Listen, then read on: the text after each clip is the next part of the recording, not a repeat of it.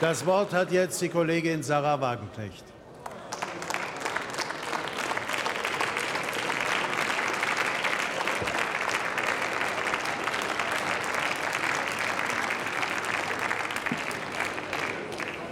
Ja, Herr Präsident, werte Kolleginnen und Kollegen! Es sind ja in dieser Debatte viele hochtrabende Worte gefallen. Herr Schäuble hat schon im Vorfeld darauf hingewiesen, dass es doch darum gehen muss, einen Flächenbrand zu verhindern.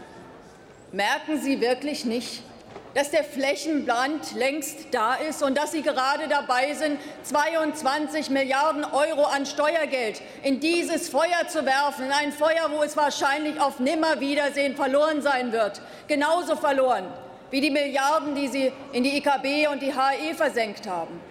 Und ich muss sagen, ich bin schon etwas verblüfft gewesen über die Rede von Herrn Gabriel. Also Herr Gabriel, entweder Sie leiden unter Gedächtnisverlust oder ich, weil Sie haben die Rettungspakete von 2008 kritisiert. Wenn ich das richtig im Kopf habe, war 2008 die SPD in der Regierung und Sie waren Minister. Ich hätte mir so eine Rede, wie Sie sie hier gewünscht haben, 2008 gewünscht von Ihnen als Minister dieser damaligen Großen Koalition. Aber zurück zur Regierung. Sie sagen, wenn wir dieses Hilfspaket jetzt nicht beschließen, dann fliegt uns die Währungsunion um die Ohren. Ja, ich sage Ihnen, die Währungsunion wird uns um die Ohren fliegen, wenn Sie weiter in Deutschland dieses rabiate Lohndumping betreiben, womit wir die anderen Euro-Länder tot konkurrieren.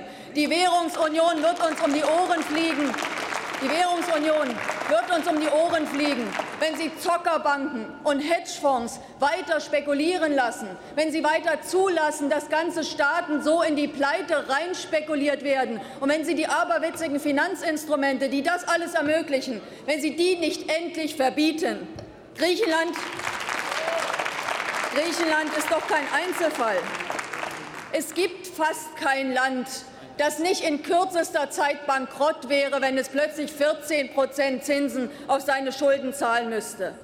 Und überlegen wir doch mal, was hier wirklich passiert ist. Nahezu alle Industrieländer haben seit 2007 ihre Schulden beispiellos erhöht. Aber nicht, weil sie plötzlich alle angefangen haben, Sozialgeschenke an ihr Volk zu verteilen, sondern weil diese Länder ihre Banken und Finanzinstitute gerettet haben, weil sie deren Giftpapiere, deren Verluste auf die eigene Kappe genommen haben. Das ist doch das, was stattgefunden hat. In Deutschland ist der Schuldenberg alleine infolge der Bankenrettung nach Angaben der Bundesbank um 98 Milliarden Euro angestiegen. 98 Milliarden Euro Schulden, die wir alle an der Backe haben.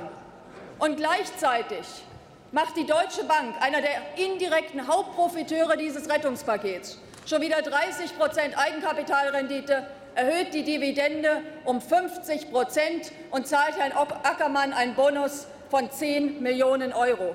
Und zu diesem Glanzergebnis, was die Deutsche Bank da gemacht hat, das sei nur nebenbei erwähnt, hat gerade das Geschäft mit und die Spekulation gegen Staatsanleihen entscheidend beigetragen. Ja, das ist doch so, als wenn ein Einbrecher mir mein Haus leer räumt. Und ich gehe anschließend zu diesem Einbrecher hin und sage, bitte gib mir doch einen Kredit, damit ich mich neu einrichten kann. Und dann sehe ich auch noch zu, wie dieser Einbrecher die Zinsen auf den Kredit immer weiter nach oben treibt, im Extremfall so weit, bis ich nicht mehr zahlungsfähig bin. Und dann schickt er mir einen, einen äh, Gerichtsvollzieher ins Haus, der das Haus zum zweiten Mal leer räumt und auch noch alles mitgehen lässt, was der Einbrecher beim ersten Mal noch nicht mitgefasst hat. Das ist das, was Sie gegenüber den Banken machen. Und das ist ein Skandal, das sage ich Ihnen, und das ist einfach nicht hinnehmbar. Und während Sie die Ackermänner dieser Welt Während Sie die Ackermänner dieser Welt in Sänften tragen, diktieren Sie der griechischen Bevölkerung ein Sparpaket, was unerträgliche Folgen haben wird, was Griechenland in eine tiefe Depression stürzen wird. Und spätestens dann wird die griechische Zahlungsunfähigkeit tatsächlich nicht mehr aufschiebbar sein. Wenn wir nicht endlich den Zockerbanken, den Spekulanten das Handwerk legen, ich sage Ihnen, dann werden wir uns sowieso in wenigen Wochen hier wiedersehen. Und dann wird uns Frau Merkel mit treuem Augenaufschlag begründen, warum wir jetzt auch Portugal oder Irland unterstützen müssen und dann vielleicht Spanien oder Italien. Hören Sie doch auf, die Leute zu belügen. Hören Sie auf, die Leute zu belügen. Sie bauen Sandbogen. Sie bauen Sandbogen um eine Tsunamiwelle aufzuhalten. Und Sie wollen uns weismachen, Sie wüssten nicht, dass das nichts bringt. Also solche wirtschaftspolitischen Tiefflieger können Sie nicht sein, dass Sie das nicht wissen. Geben Sie doch lieber zu. Geben Sie doch lieber einfach zu dass Sie schlicht und ergreifend zu feige sind, die Finanzhaie an die Kandare zu nehmen, dass Sie schlicht und ergreifend zu feige sind, tatsächlich die Spekulation zu verbieten und es sich tatsächlich mit den Wirtschaftsmächtigen anzulegen. Das ist doch das Problem, dass Sie sich das nicht trauen, weil Sie von denen zig Milliarden an Spenden in den letzten Jahren eingesagt haben. Und deswegen machen Sie fortgesetzt eine Politik gegen die Mehrheit der Menschen in diesem Land, eine Politik gegen die Mehrheit der Menschen, wie vor Ihnen schon die Große Koalition, wie vorher Rot-Grün. Es ist immer das gleiche Problem. Sie legen sich nicht mit denen an, die wirklich zocken, mit denen, die Wirtschaftsmacht haben, mit denen, die hinter den Banken stehen. Das wollen Sie nicht. Und gegen diese Politik wird die Linke weiterhin konsequent Nein sagen. Und deswegen werden wir diese Art von Rettungspaket auch ablehnen. Vielen Dank.